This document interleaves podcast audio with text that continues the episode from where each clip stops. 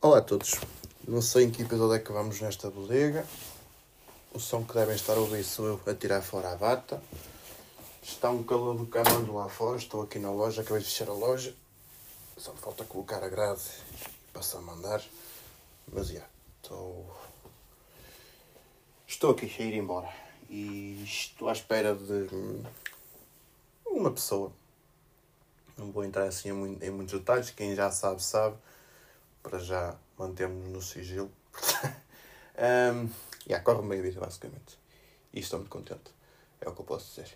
Um, e enquanto espero, vou se calhar falando assim, só de umas pequenas coisinhas para dar uma ideia de como é que isto vai. Está tudo fixe. Estou a.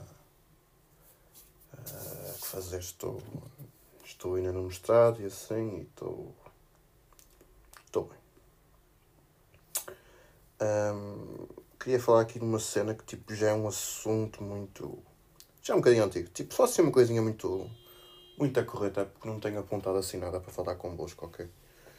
Basicamente, aqui há uns tempos houve a troca de horário, não é? Já, já há muito tempo.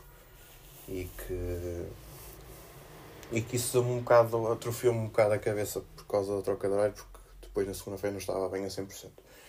Eu queria propor uma medida diferente para a, a mudança de hora.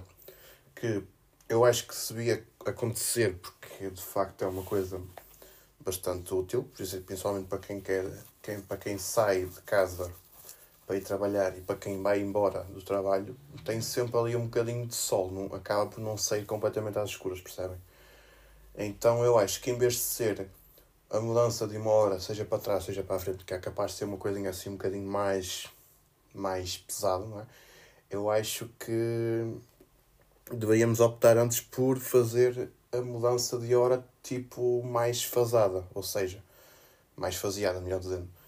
Que é basicamente esta semana, por exemplo, adiantava ou atrasava 10 minutos, para a semana mais 10, para outra semana mais 10, sempre assim. Portanto, seria um período de 6 semanas em que, tu- em que nós conseguiríamos fazer a mudança da hora sem ser muito pesado para o nosso organismo, não é?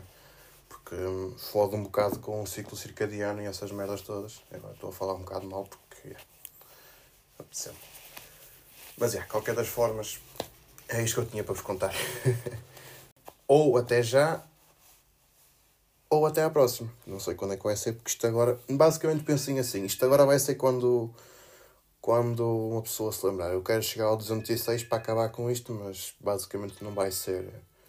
Não vai ser naquela data que eu falei, está bem? E agora estou aqui a ligar para a loja, vou ter que atender. E portanto, yeah, tchau. Um pequeno parênteses, e quem sabe, eu adoro escrever coisas entre parênteses, mas em, em a, escrever, a falar não é tão fácil. Era a minha patroa perguntar porque é que não estava aqui. yeah, cenas. Fui.